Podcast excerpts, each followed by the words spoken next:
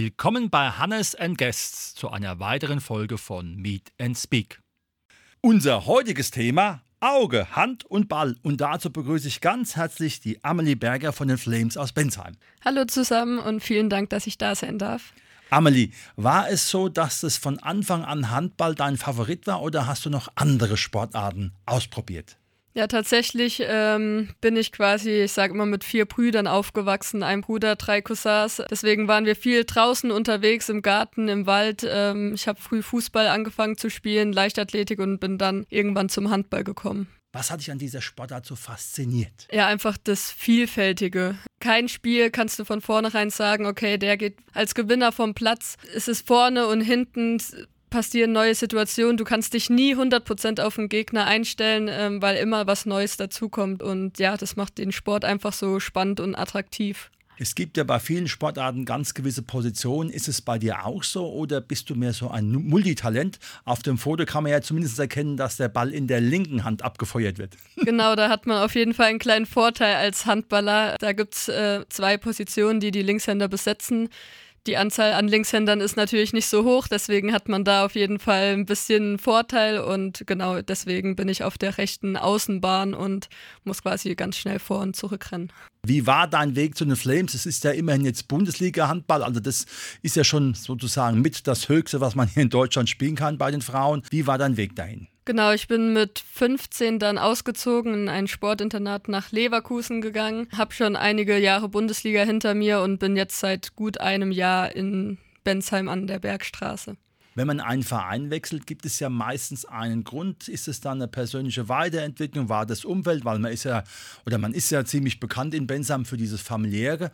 Was waren für dich die ausschlaggebenden Gründe, von so einem großen Verein wie Leverkusen, der ja schon jahrzehntelang diese Sportart hat, äh, nochmal zu wechseln in eher das beschauliche Südhessen? Ja, ich hatte einfach gute Gespräche mit Heike, wie du es schon angesprochen hast, dieses familiäre. Ich bin in einem familiären Verein groß geworden, in Zweibrücken, in der Pfalz. Ähm, und das merke ich einfach, dass es auf Top-Niveau sowas auch noch geben kann, dass jeder sich kennt, dass man gute Verbindung zu den Sponsoren hat, dass man sich freut, wenn man die auf der Straße begrüßen darf und ähm, nicht ganz so anonym ist wie in so einer großen Stadt, zum Beispiel mit wie Leverkusen, Dortmund, ähm, wo einfach der Fußball so die erste Geige spielt. Mhm. Du hast eben das richtige Motto angesprochen, Top-Niveau.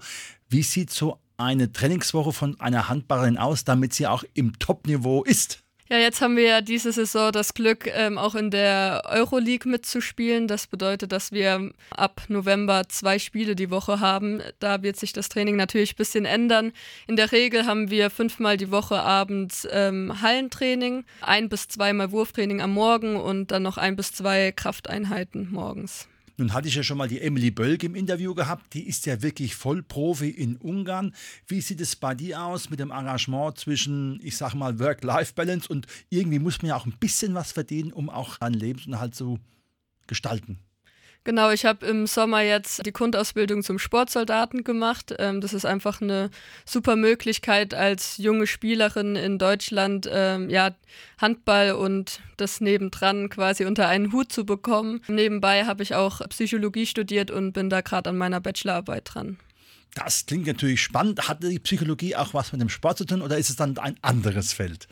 Also ich habe es bewusst gewählt, um irgendwann vielleicht dann auch mal wegzukommen vom Sport. Aber natürlich hilft es mir enorm im Sport, habe viel mit Sportpsychologen zu tun und glaube einfach, dass da viel Potenzial ist, das ähm, viele Sportler noch nicht so ausschöpfen, ja, wo man einfach noch mal ein, zwei Grad besser werden kann. Da haben wir ja schon diesen Faktor mental. Hast du irgendwas, wo du sagst, das ist meine mentale Vorbereitung für ein Spiel? Ja, also ich äh, visualisiere viel, äh, gehe viel meine Würfe durch. Wenn die Torfrau eine bestimmte Bewegung macht, welchen Wurf ich äh, nehmen würde oder auch vor dem Torwart einwerfen. Ja, gehe ich so komisch das Tor durch. Das kann ich jetzt gar nicht so gut beschreiben, aber habe da so eine bestimmte Taktik, um ja quasi jeden Zentimeter genau im Visier zu haben. Ich hatte ja auch mal den Dennis Stelzer, das ist ein Rostover Urgestein als Torwart, der hat mal so im Vorgespräch erzählt, naja, er kennt ja schon seine Gegenspieler und weiß auch ganz gern, wo die gerne hinwerfen. Wie sieht es bei dir aus, dass du da nicht gleich ja, entzaubert wirst, weil der Torwart weiß, ah ja gut, jetzt kommt die Emily und dann wir. Ja, also ich würde sagen, meine Stärke ist so ein bisschen die Vielfältigkeit von meinem Wurf. Ja, dass ich es sehr gerne mag, wenn die mit mir spielen, mir was anbieten und ich die aber dann austricksen kann. Mhm. Wie weit ist dieser Leistungssport in den letzten Jahren aus deinem Blickwinkel intensiver geworden, explosiver geworden, was natürlich auch dann wieder Verletzungsanfälligkeit mit sich bringt? Ja, schon enorm, wenn man jetzt sich nur auf den Handball zum Beispiel bezieht und die Ergebnisse von 30, 40 Jahren äh, mal anschaut. Da war ein Ergebnis 8 zu 6. Mittlerweile gehen Spiele 30 zu 32 aus. Das sagt schon ganz viel über die Geschwindigkeit. Dementsprechend natürlich auch Muskelaufbau, Kraftaufbau. Da, ja, da ist so viel dazugekommen, was aber einfach auch toll ist, finde ich, ähm, seinen Körper so gut kennenzulernen und ja, da immer mehr an, ja, ich sag mal, die Fußballer vielleicht ranzukommen. Mhm. Das ist natürlich auch elementar wichtig, um einfach auch diesen Stress zu bestehen, wenn man jetzt zum Beispiel zweimal die Woche spielen muss. Das ist ja dann auch mit Reisen verbunden, kann man auch sagen, auch wenn es jetzt Bundesliga ist, dass ihr schon einigermaßen aus dem Koffer leben müsst.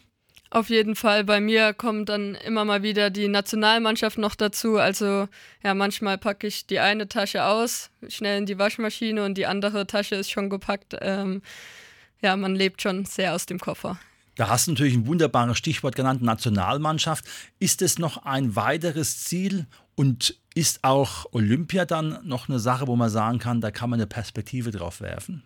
Auf jeden Fall. Also jetzt im Dezember geht es quasi um alles, um sich für die Qualifikation für Olympia zu qualifizieren. Ähm, da muss man einen bestimmten Platz erreichen. Den wissen wir aber allerdings jetzt noch nicht, weil es auch drauf ankommt, wer Weltmeister wird und so weiter. Ist ein bisschen kompliziert, aber natürlich geht man in ein Turnier rein, um jedes Spiel zu gewinnen und die bestmögliche Platzierung zu erzielen. Deswegen ist es quasi egal, wie viel da wir werden wollen, weil wir wollen auf jeden Fall nach Paris zur Olympia.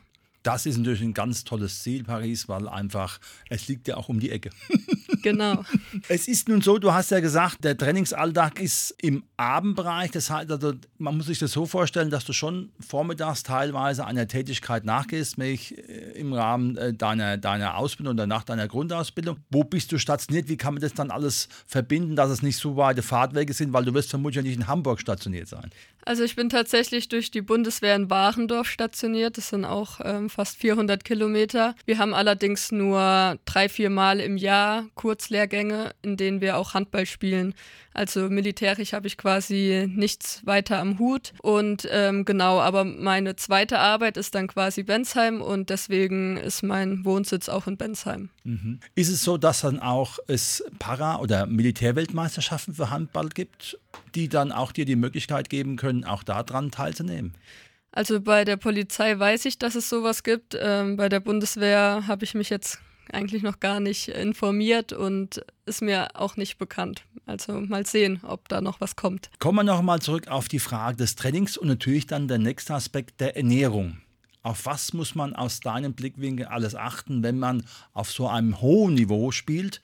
Weil das ist dann sicherlich auch ein Faktor neben dem Mentalen. Auf jeden Fall ähm, auf die Regeneration dazwischen. Ähm, dazu gehört zum Beispiel, wenn du ja eine lange Auswärtsfahrt hast, ähm, viel im Bus saßt, deine Beine quasi nicht ausstrecken konntest. Da haben wir zum Beispiel so Lymphhosen, die sieht man jetzt immer mehr, ähm, um einfach ja den Stoffwechsel besser anzuregen. Also so Kleinigkeiten wie dann zum Beispiel Eistonne mache ich sehr gerne, ähm, um einfach ja die Muskulatur schneller zu entspannen. Ähm, das ist das A und O, weil wenn du müde in eine Trainingswoche gehst und dann ähm, am Wochenende de den Höhepunkt hast und ja einfach nicht alle Körner hast, dann, dann ja, hast du schon halb verloren, sage ich jetzt mal. Deswegen ist Regeneration mindestens genauso wichtig wie noch eine zweite Trainingseinheit am Tag. Ich mache auch gern zum Beispiel einen Mittagsschlaf. Das gibt mir auch nochmal ziemlich Power, auch nicht mehr als 20 Minuten. Und ja, da habe ich einfach so rausgefunden, dass ich danach topfit bin.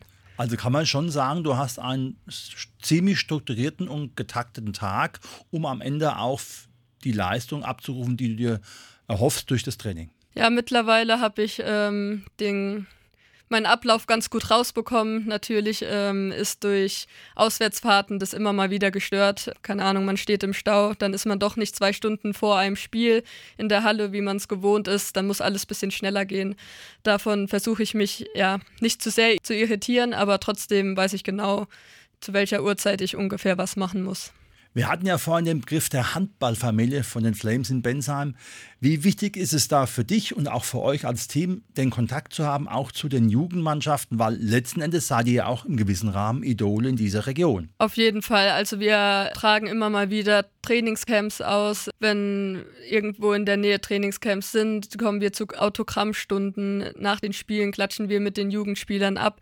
Manche tragen sogar Trikots von uns. Also da sehen wir wirklich, ähm, ja, dass man bei einigen sieht, die wollen auch dort mal hingehen. Und ähm, das Gefühl, möchte ich denen auch vermitteln, hey, der Weg ist offen. Also gib Gas und vielleicht spielt man dann am Ende sogar noch ein, zwei Jährchen zusammen. Sehr schön. Was wünschst du dir für deine sportliche Zukunft? Ja, ganz wichtig ist natürlich, dass man verletzungsfrei bleibt. Nur dann kann es weitergehen. Und ähm, ja, ich bin, bin sehr heiß auf die nächsten Jahre, bin gespannt, was da alles noch kommt. Ich habe schon oft mir irgendwie ja, so Ziele gesetzt, am Ende kommt doch immer irgendwie alles ein bisschen anders. Deswegen ja, bin ich gespannt, wo mein Weg noch hinführen wird. Nun gut, soll er erstmal auch in der Nationalmannschaft bleiben und vielleicht klappt es ja mit Paris. Das wäre natürlich eine, ja, erstmal sicherlich einmalige Erfahrung bei so einem Turnier zu spielen. Auf jeden Fall, das wäre klasse. Da drücke ich die Daumen. Das war heute unsere Sendung Auge, Hand und Ball mit der Amelie Berger von den Flames aus Bensheim. Herzlichen Dank, dass du uns Auskunft gegeben hast und natürlich weiterhin viel Spaß, Tore, Tore, Tore und viel Erfolg. Wir werden auf alle Fälle uns bestimmt mal wiedersehen zu einem Interview, wo man sagen kann, rückblickend, ich habe alles richtig gemacht. Ja, ich hoffe, ähm, so können wir das nächste Interview starten. Das wäre super. Vielen Dank.